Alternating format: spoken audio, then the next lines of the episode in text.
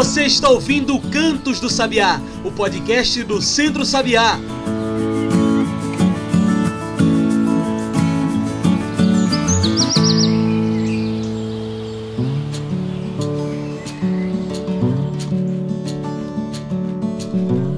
Olá a todos e todas que nos ouvem agora pelo Spotify e pelo Mixcloud. Eu sou João Lucas e está começando agora o Cantos do Sabiá, nosso podcast semanal sobre o campo, a cidade e o mundo. Cantos do Sabiá é o podcast do Centro Sabiá, então já segue aí esse programa para toda semana receber um episódio novo. Você também pode passar pelo nosso site e encontrar tudo o que a gente produz. Anota aí www.centrosabiá.org.br, tudo junto e sem acento. Também pode trocar uma ideia conosco em nossas redes, no Instagram, no Twitter e no Facebook. Procure por Centro Sabiá. E hoje falamos de uma data muito importante em nosso programa. Hoje falamos do Dia de Proteção às Florestas, o dia 17 de julho. O Dia de Proteção às Florestas é uma data de muita discussão, reflexão e mobilização em defesa da biodiversidade brasileira. Uma data de proteção e luta pelas florestas, que são espaços de convivência de diversos animais, plantas dos mais diversos tipos. Proteger as florestas é proteger a natureza e o equilíbrio ambiental. É lutar contra o mercado do veneno, o agronegócio e as diversas formas de desmatamento. E é para falar desse tema tão importante que hoje convidamos para nossa mesa virtual Isabelle Meunier Isabelle é engenheira florestal, especialista em ecologia, mestre em ciências do solo, doutora em ciências florestais, tem cursos de aperfeiçoamento em marco da política florestal nacional e em manejo florestal pela FAO. Isabelle, muito obrigado por aceitar nosso convite. Você pode se apresentar melhor para quem está nos ouvindo, falar um pouco melhor sobre você? Olá, João. Olá a todos e todas que estão nos ouvindo. Bom, é um prazer estar aqui conhecendo, na verdade, esse espaço de comunicação tão importante. É, com um carinho muito grande que a gente sempre teve pelo Sabiá, pelo trabalho que há anos vem realizando e que a gente observa e participa quando pode. Bom, meu nome é Isabelle Munier, sou professora da Universidade Federal Rural de Pernambuco, é, lá em Recife, no curso de Engenharia Florestal. Sou engenheira florestal, né? mestre em Ciências do Solo, doutora em Ciências Florestais, é, tenho alguns cursos de é, especialização em ecologia, em avaliação de programas educacionais. Enfim, estou há bastante tempo nessa área, né? na área de ensino, de pesquisa. E sou principalmente uma cidadã, né, que tenta usar os conhecimentos que a, a educação me proporcionou, inclusive a educação pública, né, durante todo esse tempo que eu devo à universidade pública. É, então eu tento usar esse conhecimento para agir enquanto cidadã pelos, a favor dos valores né, nos quais eu acredito e que eu acho que a gente merece compartilhar. Né? Então, enfim, é, é por isso que a gente está aqui hoje tentando falar sobre a importância da conservação das florestas, a importância das florestas é, na nossa vida. E é um prazer ver o Sabiá sempre reafirmando esse papel fundamental que tem na, na comunicação, na educação, na construção é, de possibilidades né, de vida sustentável é, e mais harmoniosa com o meio ambiente. E para a gente cair de cabeça nessa discussão, Isabelle, qual a importância, qual o significado de uma data como essa, o Dia de Proteção às Florestas? Então, nós temos o dia 17 de julho, né, como o Dia de Proteção das Florestas. E temos muitos outros dias, né? Temos o dia 21 de março, que é o Dia Internacional das Florestas. Temos a festa anual das árvores no Brasil, assim, é, a, o, no Brasil há duas datas, né, para o chamado Dia das Árvores, é, o Dia da Árvore. Para Sul e Sudeste é realmente em setembro, né, início da primavera, mas para o Nordeste, que é o que nos importa, a festa anual das árvores é desde 1965, num decreto de Humberto Castelo Branco, né, ditador à época, representante, presidente não eleito né, do governo militar, mas é um decreto que faz muito sentido, porque escolhe a última semana de março para a gente comemorar as árvores, justamente o início da das chuvas, né, na nossa região. Bom, mas enfim, tem muitos dias, né? Tem o dia 5 de junho, que é o dia do meio ambiente, nós temos o dia da Caatinga, que é o 28 de abril, dia do aniversário de João Vasconcelos Sobrinho. Nós temos 27 de maio, que é o dia da Mata Atlântica. Nós temos 5 de setembro, que é o dia da Amazônia, ou seja, dia não nos falta. O que nos falta é ação, o que nos falta é posição, o que nos falta é atuação política cidadã para garantir efetivamente a proteção das florestas, garantir a proteção desses ecossistemas fundamentais para a nossa vida. Bom, qual a importância do dia? Sempre para gente, a gente falar, para a gente ter essa, inclusive essa avaliação crítica, né? Fazer o que nesse dia? Fazer cartazes é, nas escolas, isso não basta, gente. Isso realmente não basta. É, a educação ambiental tem que ter um conteúdo crítico e um protagonismo, ou seja, as pessoas têm que atuar politicamente, certo? Política é uma coisa nobre, apesar do que eh, se tenta dizer, né? Demonizar a prática política, a política é uma ação nobre, que é justamente a atuação das pessoas e dos grupos sociais eh, defendendo interesses e defender a proteção ao meio ambiente, a conservação dos recursos ambientais sem os quais nós não podemos viver, são, é, sim, são interesses nobres, então a gente tem que fazer isso. Enfim, para que serve o dia? Já serviu para estarmos aqui juntos, né? Então, é sempre uma oportunidade para a gente colocar na pauta questões importantes, questões fundamentais. O que de fato significa proteger as florestas? Que ações são estas que podemos tomar para a proteção das florestas? Então, essa é uma pergunta fundamental, né? O que de fato significa proteger as florestas? É, o que, é que a gente precisa fazer efetivamente para ter uma ação de proteção das florestas, além do discurso fácil, porque é muito fácil dizer que nós amamos as florestas, que nós reconhecemos a importância, a beleza das florestas para a natureza, para a vida humana, né? É, mas isso não basta. É, e também é muito fácil para quem não está diretamente envolvido, quer dizer, quem não é um madeireiro, quem não é um, um desmatador, quem não é uma pessoa que trabalha extraindo lenha da caatinga. É muito fácil para todos nós que não temos uma ação direta dizermos que estamos protegendo as florestas, né? Porque, na verdade, nós não temos essa, essa obrigação de ação direta. É, e a gente precisa ter mais, mais ação, né? Precisa ter mais ação é, desde ter um consumo consciente, porque muito do que nós consumimos nas nossas refeições, é, no nosso vestuário, é, no nosso mobiliário, muito do que nós consumimos pode estar é, contribuindo para o desmatamento, para a degradação de áreas naturais. Outra coisa que eu gostaria de chamar a atenção é, é, justamente a gente procurar alargar o conceito de floresta. Né? É, no Brasil, é muito fácil a gente associar a expressão floresta à floresta amazônica. É fácil e é lógico, né? É a nossa maior conjunto de floresta tropical, riquíssimo, rico em fauna e flora, importantíssimo para o equilíbrio climático, hidrológico do mundo inteiro. Quer dizer, a importância da Amazônia para o Brasil, para nós brasileiros e brasileiras e para o mundo inteiro é inegável. Mas não existe só a Amazônia, certo? Não existe só a Amazônia. A Amazônia não deve ser a, o único objeto da nossa preocupação, até porque nós temos florestas muito mais próximas de nós e é, formações que não são necessariamente formações florestais, né, que são às vezes formações campestres, como algumas fisionomias de caatinga, e que também merecem a nossa preocupação, que também deve ser objeto das nossas ações, tanto para preservar algumas dessas, dessas partes dessas florestas, né?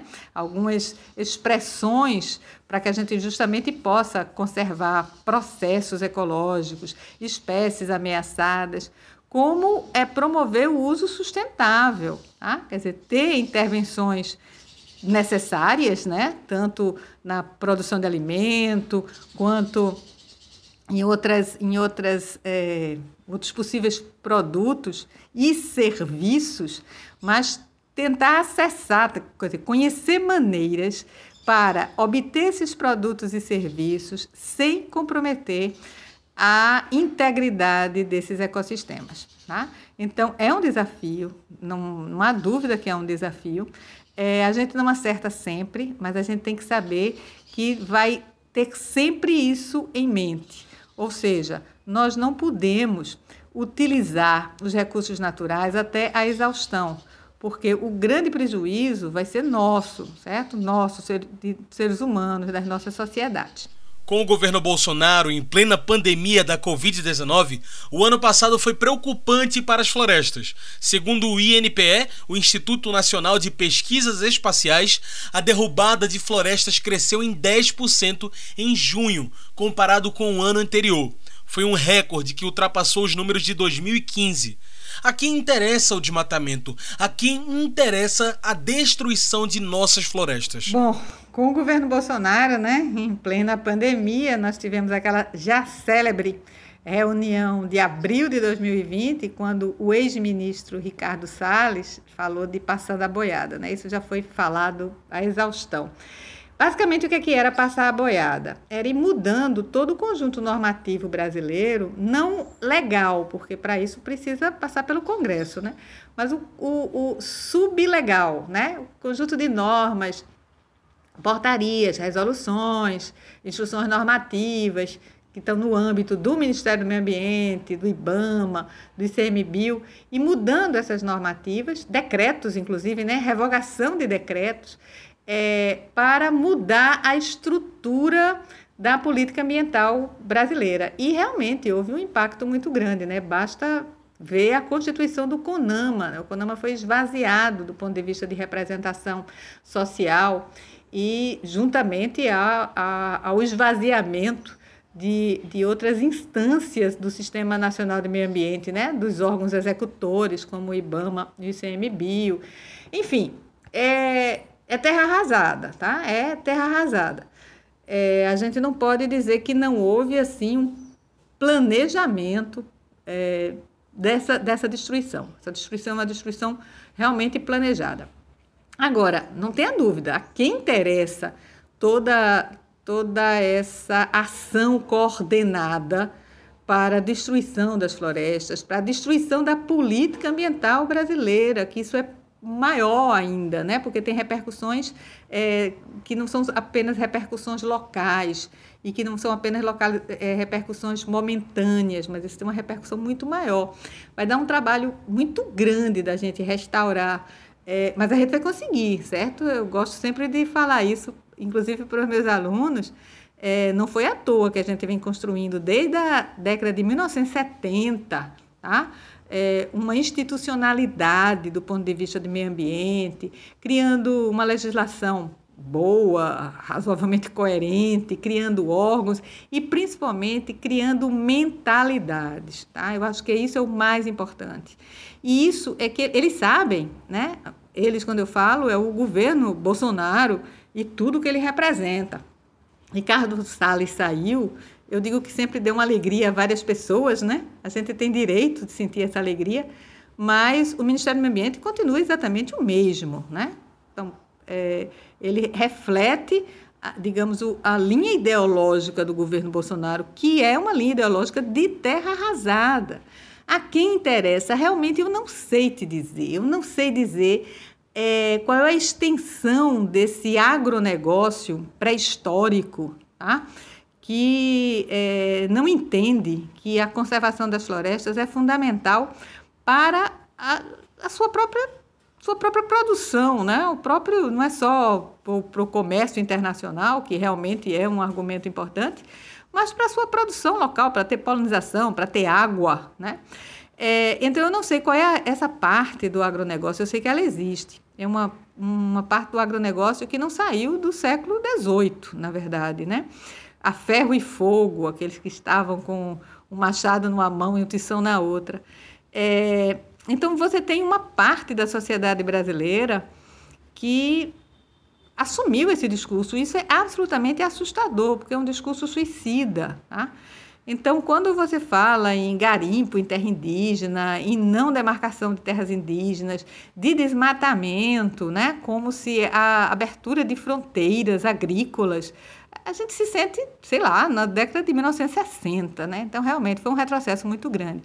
Mas eu gosto sempre de dizer que nós estamos aqui pensando, certo? Produzimos muito, temos, como temos o, o, o, o Sabiá, temos organizações não governamentais, temos massa crítica e a gente pode reverter isso. Com certeza a gente pode reverter isso. O governo Bolsonaro, junto com seu Ministério do Meio Ambiente, tem sido responsável por inúmeros absurdos de desmatamentos, queimadas, vendas de terras, destrate dos povos indígenas e tantas coisas mais.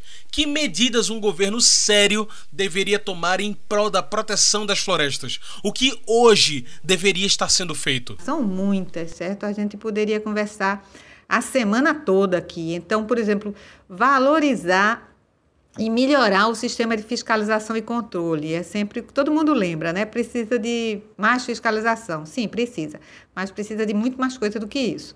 Então, mas é, colocar mais tecnologia, né? valorizar a tecnologia, inclusive que se tem através de imageamento satélite, de fiscalização, controle, identificação de focos de incêndio, identificação de núcleos de desmatamento. Isso é muito importante.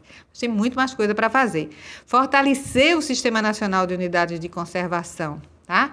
É, e de áreas protegidas, de uma forma geral, porque nas áreas protegidas incluem também as terras indígenas cumprir as metas de redução de emissão de carbono, todos os, os, acordos internacionais que o Brasil já fez, incentivar a bioeconomia e as atividades sustentáveis, né, incluindo o apoio às comunidades tradicionais investir em educação ambiental, fortalecer a institucionalidade né, que lida justamente com essas questões ambientais, que é justamente os órgãos, os órgãos federais, IBAMA, ICMBio, Serviço Florestal Brasileiro, mas também os órgãos estaduais estratégicos absolutamente fundamentais, tá? porque é, com, principalmente com a, a, a Lei 140, a Lei Complementar 140, muitas das atribuições passaram para os estados, e isso tem um lado bom, tá? porque fica fora dessa, desse é, limite aí de, de destruição. Né? Os estados têm muito a fazer. E aí a gente aproveita para cobrar o estado de Pernambuco especificamente, né? de a, partir de uma forma é, mais é, proativa em relação a, a a melhoria ambiental de uma forma geral em relação a essas ações. É, outra coisa importante, né? O Brasil tem duas políticas é, Política Nacional de Recuperação da Vegetação Nativa, além da Política Nacional de Mudanças do Clima. Todas elas implicam na redução de desmatamento, na restauração é, de áreas degradadas, na restauração de áreas de preservação permanente e de reserva legal, e que não estão sendo tocadas, né? obviamente não estão sendo tocadas, porque jamais seriam prioridades para esse governo. Mas é importante que elas sejam. É, repriorizadas, né? saiam do papel, principalmente. E uma coisa que eu acho absolutamente fundamental, que é valorizar a participação social, que é uma coisa que o atual governo federal detesta, né? A participação social. Apesar de falar tanto em povo, mas é um povo é, que não existe, ou que só existe na cabeça é, do presidente é, o povo está alijado das decisões, porque o povo precisa ter espaços, precisa ter instrumentos, né? precisa se informar. Princípios do, do direito ambiental, inclusive, né? participação, informação. Então, a gente precisa muito disso, de valorizar a participação social, de qualificar essa participação. É, ou seja, teria muito a, o que se fazer, né? através de medidas de incentivo, não só medidas de chamada comando e controle, mas medidas de incentivo para a promoção de práticas sustentáveis. Muito bom. Bem, agora a gente vai fazer uma pequena pausa. Fica aí que a gente continua no instante essa conversa com Isabelle Meunier. Hoje a gente fala sobre o Dia de Proteção às Florestas.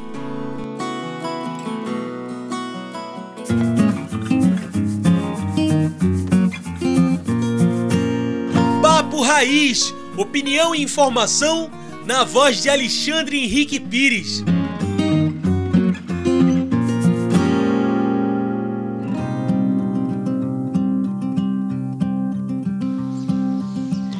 Estamos de volta com mais um Papo Raiz aqui no programa Em Sintonia com a Natureza. E hoje eu gostaria de falar com vocês sobre o aumento da fome no Brasil, na América Latina e no mundo.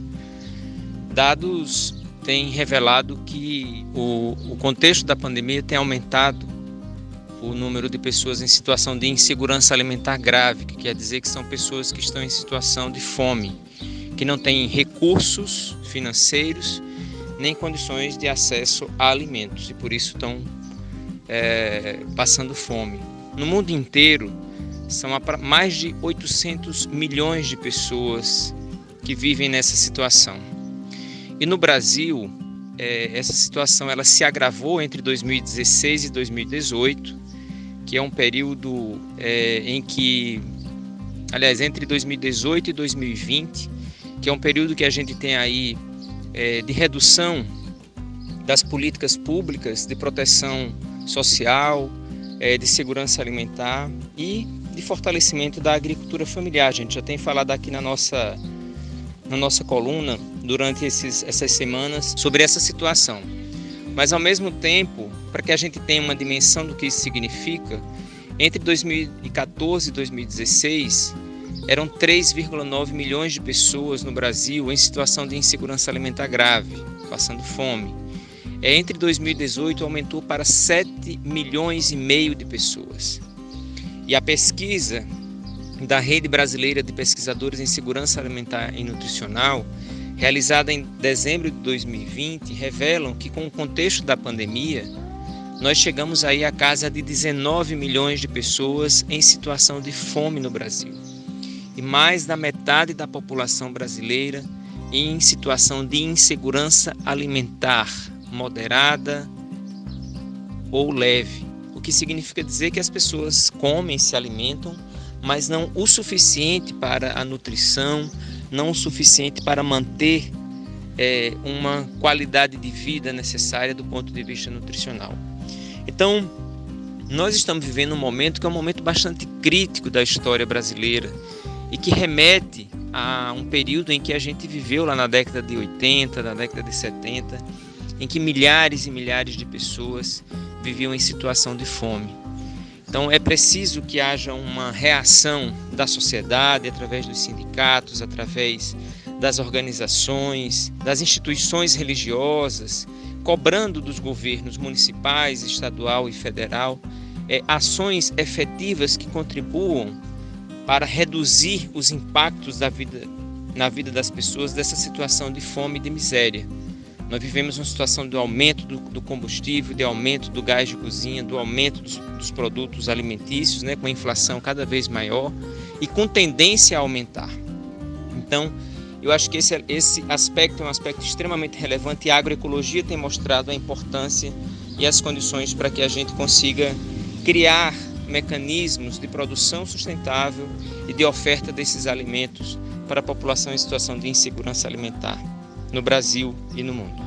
Um abraço a todos.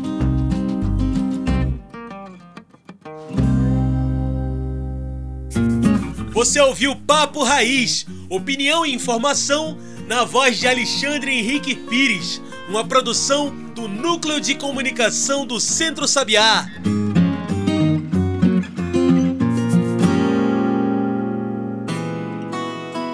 Já estamos de volta. A gente segue aqui conversando com Isabelle Meunier e hoje estamos falando sobre o Dia de Proteção às Florestas, o dia 17 de julho. Defender as florestas é também se posicionar contra o agronegócio, contra queimadas, contra os latifundiários e contra os grileiros que desmatam, destroem e arrasam a natureza.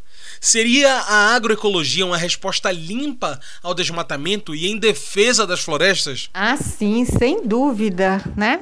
É, a agroecologia é uma resposta ao desmatamento, é uma resposta é, em defesa das florestas, do meio ambiente, de uma forma geral. Tá? A busca de formas de produção é, harmônicas sustentáveis. É lógico que há impacto, sabemos disso. A produção é, de alimentos gera impacto no meio ambiente, mas a gente sabe que a nossa presença, a presença humana, é uma presença que traz impacto. O que é o que a gente quer? A gente quer reduzir esse impacto, a gente quer ter controle sobre esse impacto e minimamente trazer algo de bom para o meio ambiente e algo de bom para as pessoas, né? Então, na, é, é importante a gente destacar isso. Às vezes se vê o ambientalista como alguém que não coloca o ser humano no centro da questão. Muito pelo contrário, gente. A Convenção das Nações Unidas, a política ambiental brasileira, o centro é o ser humano, o centro são as pessoas, homens e mulheres, tá? É, só que para que essas pessoas elas tenham uma boa qualidade de vida, para que elas tenham saúde, para que elas tenham oportunidades né, de desenvolvimento, desenvolvimento da sociedade em princípios é, é, socioambientais, de bons valores, elas precisam ter o meio ambiente é, conservado, elas precisam ter estratégias de manutenção desse equilíbrio ambiental. Então, sim, a agroecologia é um instrumento importante a produção, a agricultura familiar, dentro de princípios é, agroecológicos, é, o manejo dos recursos naturais de uma forma geral, a chamada bioeconomia, a valorização de produtos não madeireiros, tá? a farmacologia é, focada na, na biodiversidade local. Tudo isso são estratégias que são importantes e que precisam ter tanto da parte da, do desenvolvimento, é, da academia, é, como precisam ter o envolvimento da sociedade e a, o apoio dos agentes governamentais, das políticas públicas. E qual o nosso papel enquanto indivíduos na defesa das florestas? O que podemos fazer e como podemos denunciar os casos de desmatamento, queimadas e toda forma de violência contra a diversidade da fauna e flora? Bom, enquanto indivíduos, a gente tem realmente algum papel a fazer, né? A gente pode realmente denunciar. É, mas para a gente denunciar, a gente precisa ter órgãos capazes de atender essa denúncia. Né? Então, é importante o nosso trabalho como indivíduo, assim, com esse consumo consciente, não fazendo as coisas, não, não fazendo mal feito, tentando divulgar, né? tentando divulgar, ensinar as pessoas, repreendendo, inclusive, quando vê algum mal feito também denunciando, mas principalmente cobrando. Então, eu sempre acho muito importante o trabalho como indivíduo, lógico, mas acho mais ainda o trabalho enquanto conjunto de indivíduos, enquanto sociedade. Nós precisamos, nos articular, nós precisamos formar grupos, entende? Grupos de ação. É daí que vem a força, né? A famosa da união, a união faz a força. Mas é desse trabalho articulado em organizações não governamentais, em, em sei lá, associações de bairro, é, que a gente pode ir melhorando, melhorando no, a nível urbano, né? Muito é, importante a gente é, trazer essa discussão também da importância das, das, das, árvores de uma forma geral, mas das áreas verdes, é, de áreas é, permeáveis, de áreas com vegetação natural nas áreas urbanas, para a melhoria das condições de vida das cidades também. E para quem está no meio rural, essa, esse compromisso de produção é, em equilíbrio com a natureza, em respeito às forças da natureza, sabendo da importância que a vegetação tem para a conservação da água, para a conservação do solo. Então, é lógico, esse é o papel do indivíduo. Mas o papel do, do, do grupo de indivíduo, o papel social, a esse aí eu acho que é mais impactante, entende? E é preciso que a gente aprenda isso, aprenda a trabalhar conjuntamente, tá? Trabalhar conjuntamente ouvir o, o, desenvolver o diálogo, né? ouvir o vizinho é, e nos unirmos para tentar mudar as coisas, efetivamente mudar as coisas. Muito bem. Como nossa conversa está chegando ao fim, trago o nosso quadro especial do podcast, o Mete o Bico. Mete o Bico é o nosso quadro do podcast onde o convidado traz seus pontos finais para essa nossa discussão. Bora lá? Isabelle, o que fazer para que tenhamos nos próximos anos um governo que de fato se preocupe com a natureza e a biodiversidade? O que fazer para que a política ambiental seja respeitada e discutida no Brasil?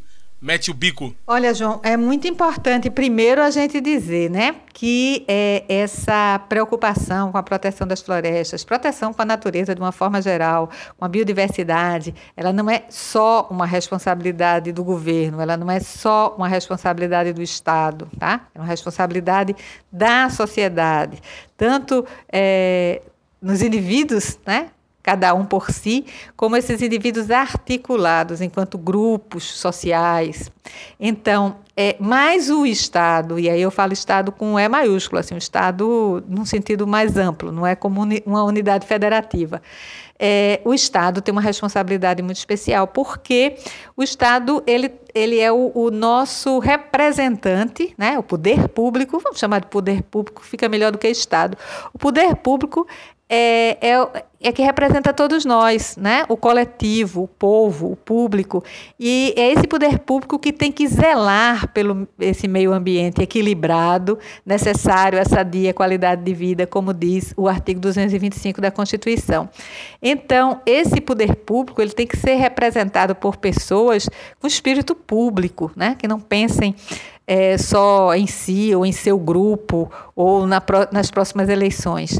É, então, o que, é que a gente precisa? A gente precisa ter realmente governos, e não só governo federal, mas governos municipais, governos estaduais e o governo federal, comprometido com um projeto de futuro. Tá? E esse projeto de futuro passa por uma política ambiental respeitada, passa por uma política ambiental que tenha participação social, passa por uma política ambiental compatível a essa, é, digamos, esses acordos internacionais, uma política ambiental que prioriza a recuperação da vegetação nativa, que prioriza as ações de mitigação é, e de enfrentamento às mudanças climáticas que são inegáveis, tá? Então, a, é, que prioriza a participação social, né, a educação ambiental, a incorporação das pessoas nas tomadas de decisão, com um nível de informação bom.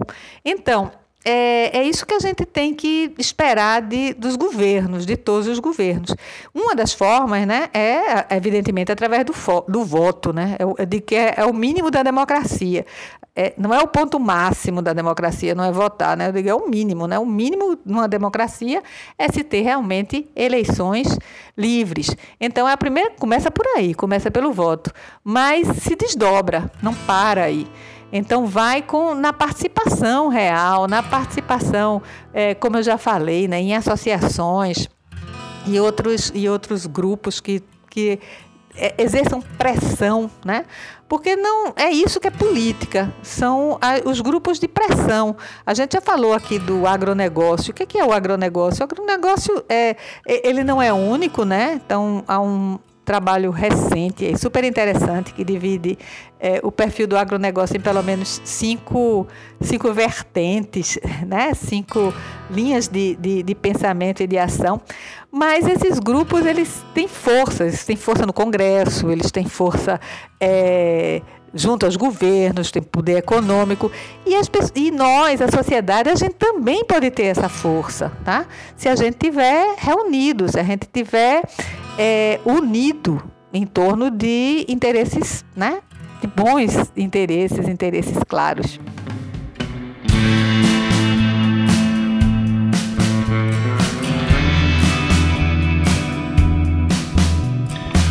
É isso. Isabelle, muito obrigado pela sua participação.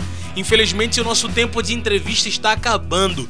Tem alguma mensagem que você gostaria de deixar? Alguma consideração final? Então, João, foi um prazer estar aqui com vocês, conhecer esse espaço de diálogo que é tão importante. É, é um prazer estar com o Sabiá, que está sempre nos nossos corações. E eu queria dizer, bom, que a gente está aqui fazendo nossa, nosso papel, né? De meter o bico mesmo, de falar sobre as coisas que a gente tem é, algum conhecimento, que a gente pode falar com propriedade E é esse conselho que eu daria, principalmente aos jovens, meta o bico mesmo. Agora, antes de meter o bico, adquira essa propriedade, tá? Se informe sobre as questões, leia sobre, leia, acima de tudo leia, tá?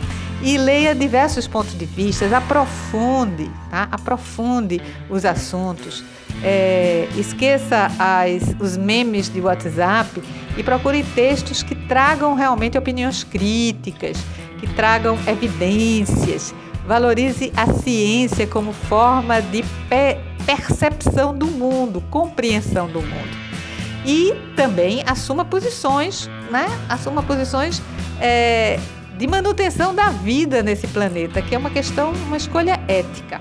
Bom, mas enfim, é, lembrando a todos e todas a responsabilidade de cada um e cada uma, tanto nas ações do dia a dia quanto nas escolhas políticas é, que cada um de nós fazemos e iremos fazer, eu me despeço com um carinho muito grande, desejando né, tudo de bom para todos e todas. Um abraço. Então tá aí. Muito obrigado mais uma vez pela sua participação, Isabelle. Gente, hoje conversei com Isabelle Meunier Isabelle é engenheira florestal, especialista em ecologia, mestre em ciências do solo e doutora em ciências florestais. Então é isso, pessoal. O Cantos do Sabiá vai ficando por aqui e a gente se lembra das nossas redes sociais. É por lá que você se informa sobre tudo o que o Centro Sabiá está fazendo. No Facebook, no Instagram ou no Twitter, procure por Centro Sabiá. Também tem o nosso site que é o www.centrosabiá.org.br. Esse programa foi produzido e editado por mim, João Lucas, com a supervisão operacional do Núcleo de Comunicação do Centro Sabiá. Tchau, pessoal, e até o próximo Cantos do Sabiá. A gente se vê na semana que vem.